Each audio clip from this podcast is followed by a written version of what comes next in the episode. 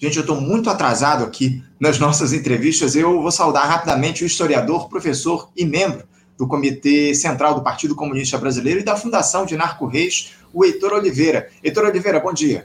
Bom dia, Anderson, tudo bom? Tudo bem, o, o, o Heitor. Eu quero agradecer demais a tua presença, a tua participação aqui com a gente e, acima de tudo, a sua paciência, que eu estou enormemente atrasado, estou mais de 10 minutos atrasado aqui nesse nosso papo. Obrigado por ter aceitado ao nosso convite, o, o Heitor, para a gente falar a respeito de um, de um tema mais leve, né? Temos trazido aí temas pesados no nosso programa, mas a gente está aí a, nessa semana pré-carnaval, né, Heitor? E como Faixa Livre tradicionalmente faz, estamos abrindo os festejos nesse diálogo com alguns dos blocos mais tradicionais aqui do Rio de Janeiro e que tem uma pegada mais política nos seus desfiles, nos seus cortejos. E eu não poderia deixar de começar, não fosse vocês, pelo Comuna que Pariu o bloco aí que completa 15 anos desfilando pelas ruas do centro do Rio de Janeiro, toda segunda-feira de carnaval, composto aí por militantes do Partido Comunista Brasileiro, o PCB. E esse ano, o, o Heitor, vocês vão homenagear, que eu fiquei sabendo, os povos indígenas do nosso país, né? Com o samba A Força do Cocar vai calar a motosserra. Um enredo aí para lá de relevante depois de tempos sombrios aí que o país passou, Heitor, nessa gestão Bolsonaro, os ataques aos povos indígenas. Eu quero, o, o Heitor, além de parabenizar vocês do Comuna pelos 15 anos de resistência e um bloco aí que só cresce a cada desfile que passa, eu gostaria também que você nos falasse sobre os preparativos aí para o cortejo da próxima segunda-feira, por favor, o, o Heitor. Claro, Anderson. Primeiramente, agradecer o convite, né? Já se tornou uma das tradições de carnaval, né, aqui no Rio de Janeiro, a participação do Comuna no Faixa Livre, né, desde desde sempre vocês dando apoio à nossa divulgação, né? De fato, é, estamos aí num processo no, no famoso corre-corre de organização do Carnaval, né? É um bloco que é organizado pelo Partido Comunista Brasileiro, né? Pela célula de cultura do PCB aqui do Rio de Janeiro, né? Pelo pelo nosso partidão. É, mas é, uma, é, um bloco que é aberto a diversos militantes dos movimentos sociais, movimentos populares, sindicais, né? E não conta com patrocínio, não conta com com apoios formais, né? E depende basicamente do nosso esforço, o famoso esforço militante, né? Que é uma das características aí do, da autêntica e verdadeira esquerda brasileira, né? E nesse sentido, nós estamos nesse preparativo, né? Da, do carnaval, nós mudamos esse ano por força maior, né, o local do desfile, né, nós não faremos mais na famosa Alcindo Guanabara, ali com a senador Dantas, esse ano o bloco vai se concentrar na Henrique Valadares, ali em frente à, à Petrobras, né, ali na. Para quem não sabe, Henrique Valadares é aquela mesma reta que começa na Praça da Cruz Vermelha e muda de nome quatro vezes, né? Henrique Valadares, Rua da Relação, é Avenida Chile, depois é Almirante Barroso, né?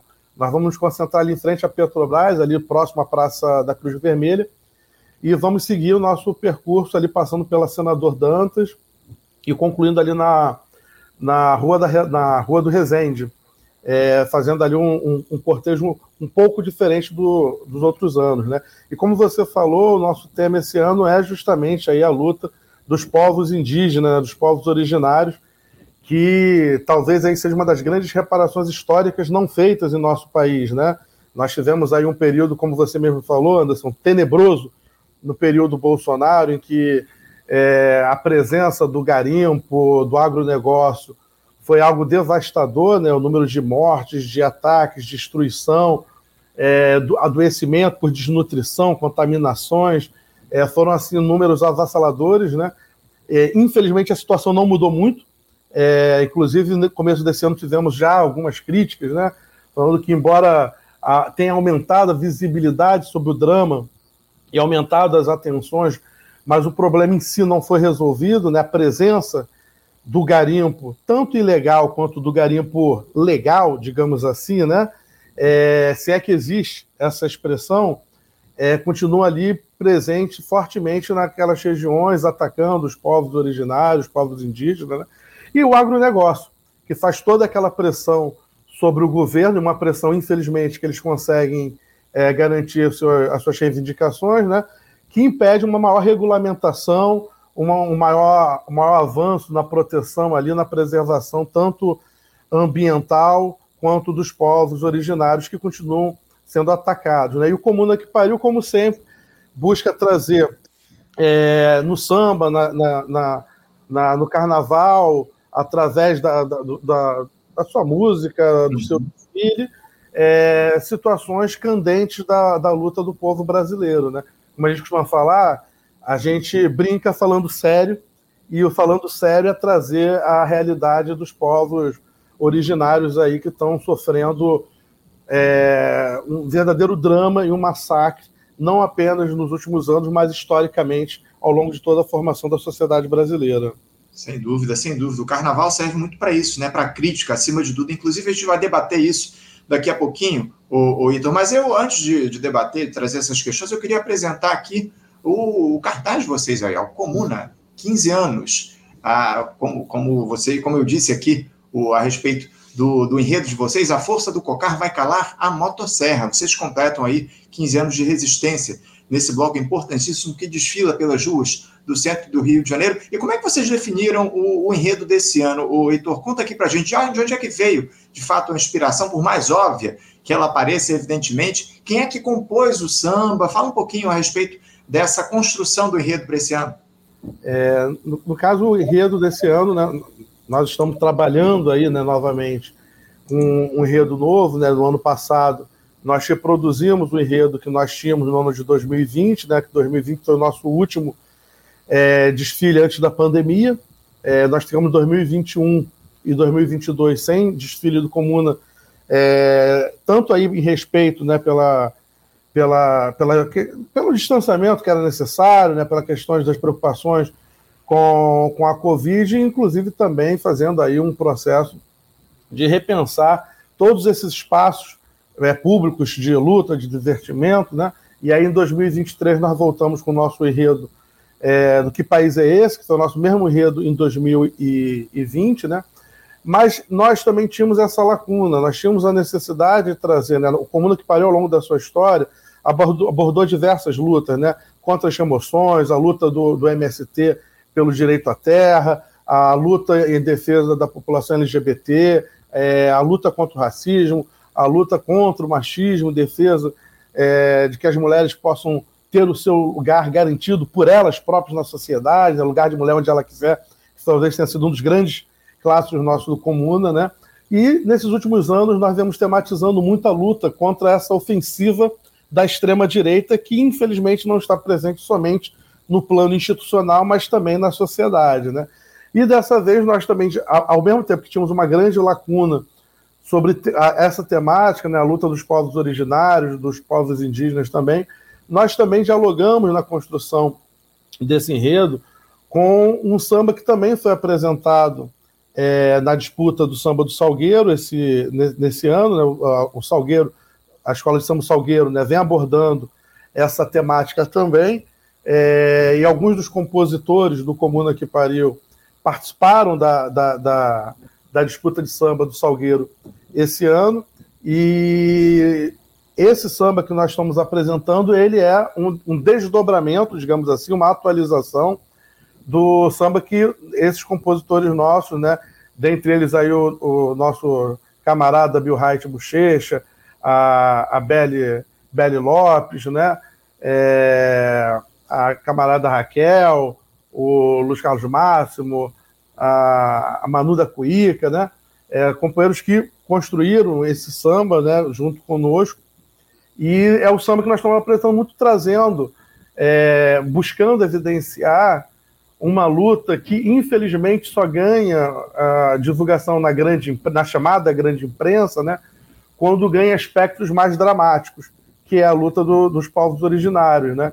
E nós queremos trazer essa luta tanto pelo viés de expor o drama que essa população vem atravessando e o descaso por parte do chamado poder público em relação à população indígena, aos povos originários, como também evidenciar a luta desses povos, não apenas o drama, mas fundamentalmente também a luta. Daí o, o, a expressão, né, a força do cocá vai, vai calar a motosserra, né, que talvez seja uma das nossas um, um dos nossos grandes chamados, né, eu diria, acrescentaria, né, a força do cocá, junto com a foice e o martelo, podem calar a motosserra e o grande capital, que infelizmente continua dando as cartas aqui no nosso país, né? Lamentavelmente, né, Heitor? A nossa luta é justamente pelo, pelo, que é pra, pelo contrário, né? Para que a gente assuma o poder popular acima de tudo no nosso país. Muita luta pela frente, a gente precisa se mobilizar diante disso. Agora, o, o Heitor, eu, eu queria que você falasse um pouco sobre essa junção, essa conexão política e carnaval, porque eles sempre estiveram muito conectados historicamente, né, Heitor? E eu queria que você, como historiador, falasse um pouco sobre essa relação entre dois temas tão importantes para a identidade nacional na luta por um país mais justo e igualitário. Fala um pouco sobre essa ligação entre política e carnaval no nosso país, por favor. Não, claro, o PCB, inclusive, ele sempre teve essa conexão muito forte né, com, com o carnaval, é, com as lutas populares e a maneira como essa luta vem sendo desenvolvida nos subúrbios, nas periferias, nas favelas, né?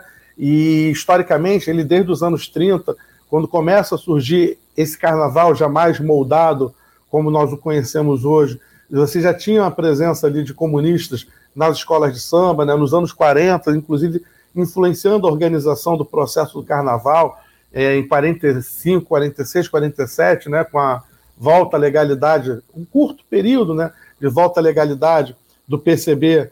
É, o PCB teve uma forte presença, né, e aí com figuras ilustres do mundo do samba participando do partido, Silas de Oliveira, Paulo da Portela, né, inclusive organizando um carnaval fora de época, né, um desfile que ocorreu no mês de junho, no Rio de Janeiro, em que a, a, a temática, né, o temário eram as lutas sociais e populares, né, onde o Paulo da Portela, inclusive, faz um samba em homenagem a Luiz Carlos Prestes, né, o Cavaleiro da Esperança, é, a ponto, inclusive, de chamar a atenção das autoridades que buscavam fechar ou encerrar qualquer tipo de presença dos comunistas junto às escolas de samba, né, inclusive aumentando uma censura que fez com que os comunistas se afastassem um pouco é, daquele espaço mas sempre estiveram presentes ou na composição dos sambas ou na organização do carnaval, muito por esse elemento, Anderson, que você pontuou, que é essa conexão na luta pela identidade nacional, na preservação da nossa cultura, na preservação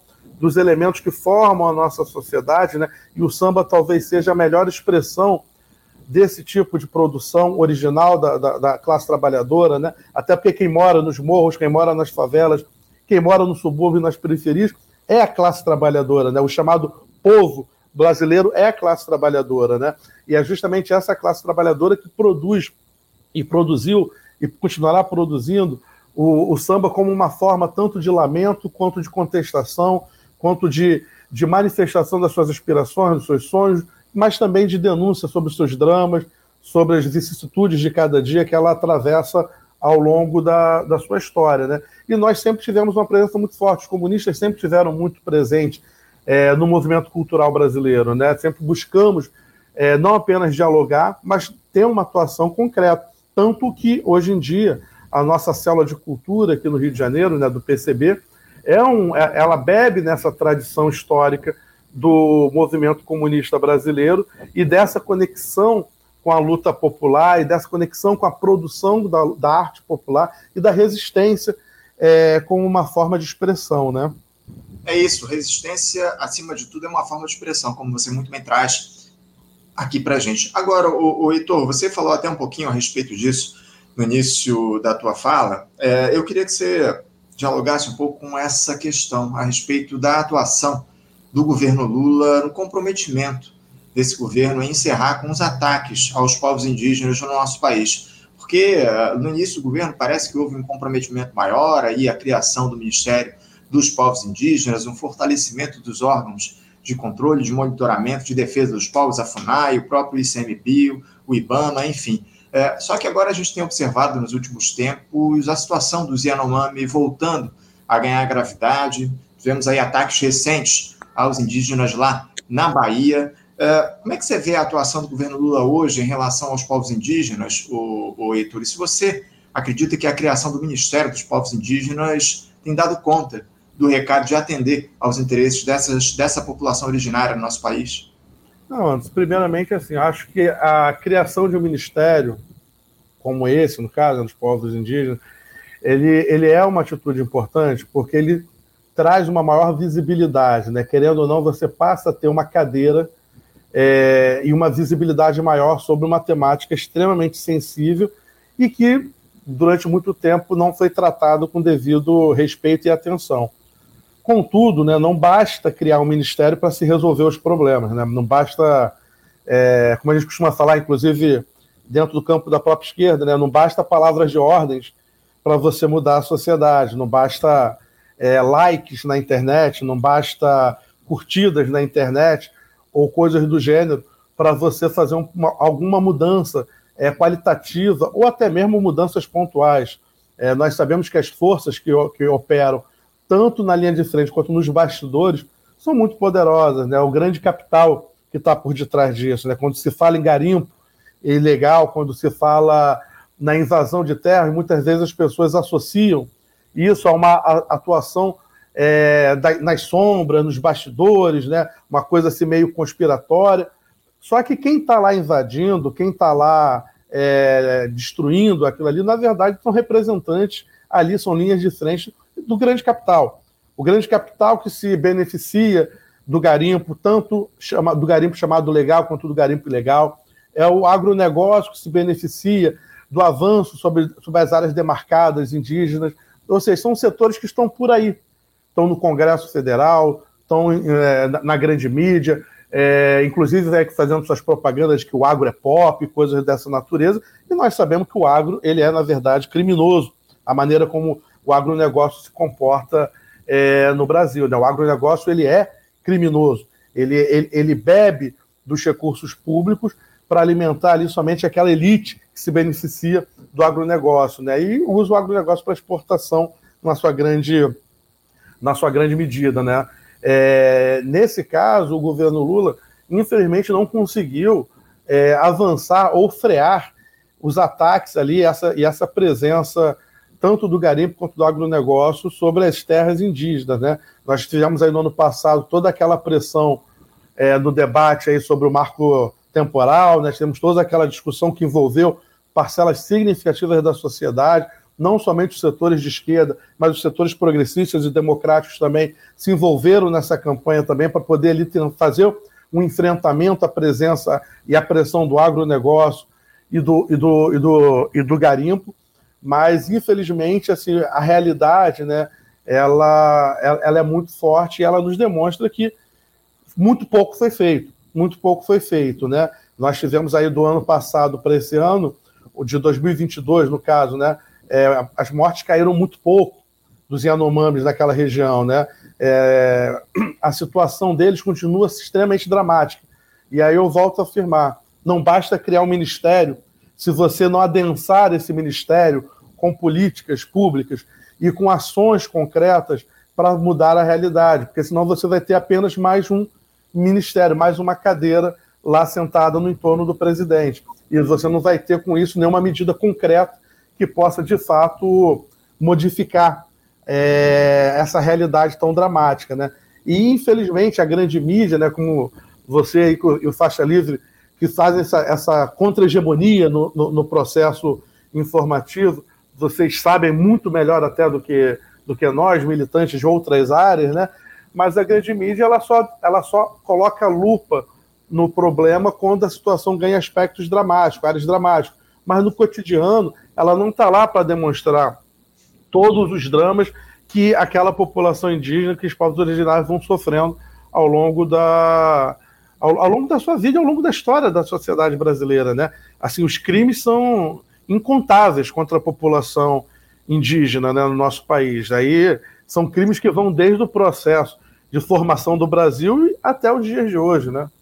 É isso, não há qualquer tipo de interesse da grande imprensa em acompanhar esse processo histórico relacionado às, às populações que são foram deixadas de lado né, ao longo da, da, da, da história do país. Enfim, você falou sobre os povos indígenas, a gente fala também do povo preto aqui no nosso país, que foi deixado, foi abandonado ao longo dos séculos aqui. Passamos por um processo de, uh, de fim de uma escravidão que foi incompleta, acima de tudo, né, o, o Heitor? Essa é a grande questão que está colocada e a grande imprensa se apropria agora, de alguma forma, tenta se apropriar desse tipo de discurso para, digamos assim, angariar o, a simpatia de setores da esquerda no nosso país. É porque, de fato, não há um comprometimento dessa turma efetivo com um processo de igualdade do nosso país, de combate as desigualdades. Essa é a grande questão. E a gente precisa, acima de tudo, deixar isso sempre claro.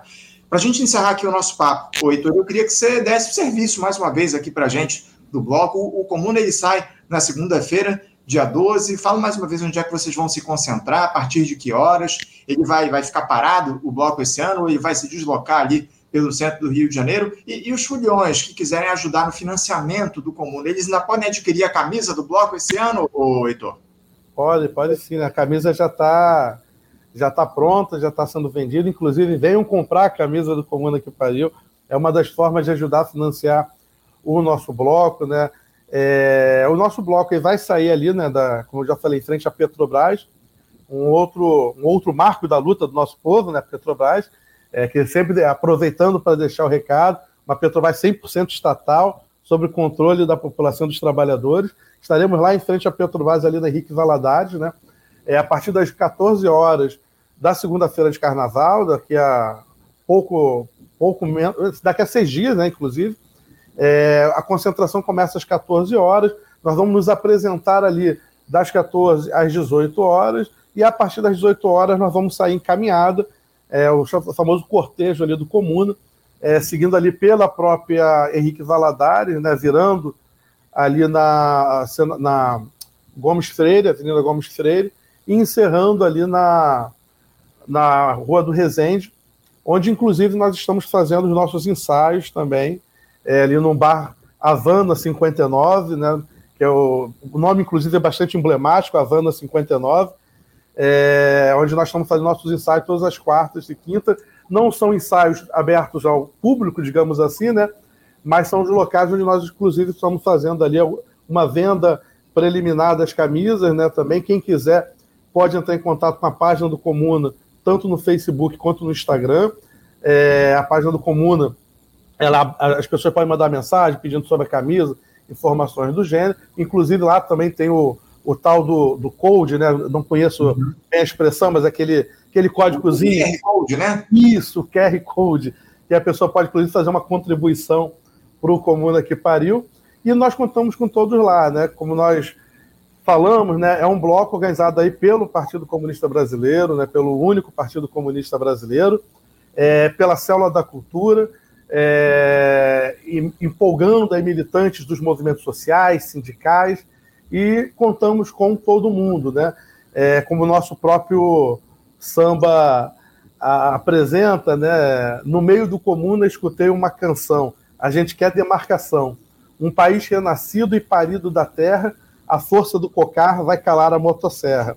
E com isso nós contamos aí com a força, o apoio de todos e todas para construirmos aí um grande carnaval, um carnaval militante, denunciando o drama da população indígena, mas também evidenciando a sua luta e o seu sonho para uma sociedade é, mais igualitária, inclusiva e uma sociedade diferente que de fato perpassa por um poder popular e rumo ao socialismo e ao comunismo. É isso, um samba belíssimo, composto por várias mãos, que já está tocando aí nas praças, enfim, já foi lançado o samba do comum. Ó, você falou do QR Code, então tá aí na tela, para quem quiser ajudar, para quem quiser ajudar a financiar o Comuna que pariu o desfile, o cortejo desse ano, tá aí o QR Code. As camisas, como o próprio Heitor disse, podem ser adquiridas é, ao longo dos próximos dias. Inclusive, parece que amanhã e depois elas vão estar à venda lá, inclusive no Havana 59, não é isso, Heitor? Isso, no, mas no horário do, do ensaio do Comuna. Uhum. Somente no horário do ensaio ali, que é a partir das 19 horas. Isso. Ah, 19 horas. É porque, eu vi, horas. É porque eu vi o anúncio aqui a partir das 18 horas. Mas, de toda forma, fica feito aí o acerto a partir das 19 horas amanhã e depois, quarta e quinta-feira, no, no, no, bar Havana 59, que fica na Rua do Resende, número 14, na Lapa, para quem quiser adquirir a camisa do Comuna que pariu, ou então a, ajudar apoiar o bloco através do QR Code, pela chave Pix aí do Comuna, está disponível na nossa tela. Heitor, eu quero agradecer demais a tua presença, a tua participação aqui no nosso programa. Como de costume, a gente vai se encontrar lá no Comuna, certamente no dia 12 de, no dia 12 de fevereiro, na próxima segunda-feira, a partir das 14 horas, lá na Henrique Valadares, em frente à Petrobras. Muito obrigado, Heitor. E eu quero desejar, acima de tudo, um bom desfile para vocês e um ótimo carnaval, viu? Obrigado, Anderson. Vamos afastar Chauara e construir um grande carnaval com muita luta, mas também com muita alegria. É isso. Carnaval com muita alegria e com muita luta e conscientização, acima de tudo. Obrigado, Heitor. Um ótimo carnaval. Um abraço para você, viu? Até lá. Conversamos aqui com o Heitor Oliveira. O Heitor, que é historiador, professor, membro do Comitê Central do Partido Comunista Brasileiro e da Fundação de Narco Reis e um dos idealizadores aí do bloco Comuna que Pariu, que vai desfilar aqui no Rio de Janeiro, nas ruas do centro do Rio, na próxima segunda-feira, com um cortejo com concentração a partir das 14 horas, em frente ao prédio da Petrobras, ali na rua Henrique Valadares, no centro do Rio, e o cortejo vai seguir a partir das 18 horas lá para a Rua do Resende. Então fica aí o convite para os foliões aí do Rio de Janeiro que queiram acompanhar o desfile do Comuna, já tradicional, Comuna completando 15 anos nesse 2024. Bom, gente, quero agradecer demais a presença, a participação de todos vocês na edição de hoje do Faixa Livre. Muito obrigado pela audiência que vocês nos deram. Lembrando sempre, curtam, compartilhem, comentem aqui as nossas publicações. A interação de vocês, espectadores, é fundamental para o nosso programa. Agora sim, gente, vamos encerrando a edição de hoje. Agradeço muito a audiência de todos vocês mais uma vez e amanhã, a partir das 8, estaremos de volta com mais uma edição do nosso Faixa Livre. Muito obrigado a todos mais uma vez pela audiência, um abraço forte e até amanhã. Você, ouvinte do Faixa Livre, pode ajudar a mantê-lo no ar faça sua contribuição diretamente na conta do Banco Itaú, agência 6157, conta corrente 99360, dígito 8. Esta conta encontra-se em nome do Sindicato dos Professores do Município do Rio de Janeiro e região, o Simpro Rio, uma das nossas entidades patrocinadoras, mas seus recursos são destinados exclusivamente para o financiamento do nosso programa. Você pode fazer sua doação de qualquer valor, utilizando também a nossa chave Pix, que é ouvinte@programafaixalivre.com.br. Sua contribuição é fundamental para a manutenção desta trincheira progressista no ar.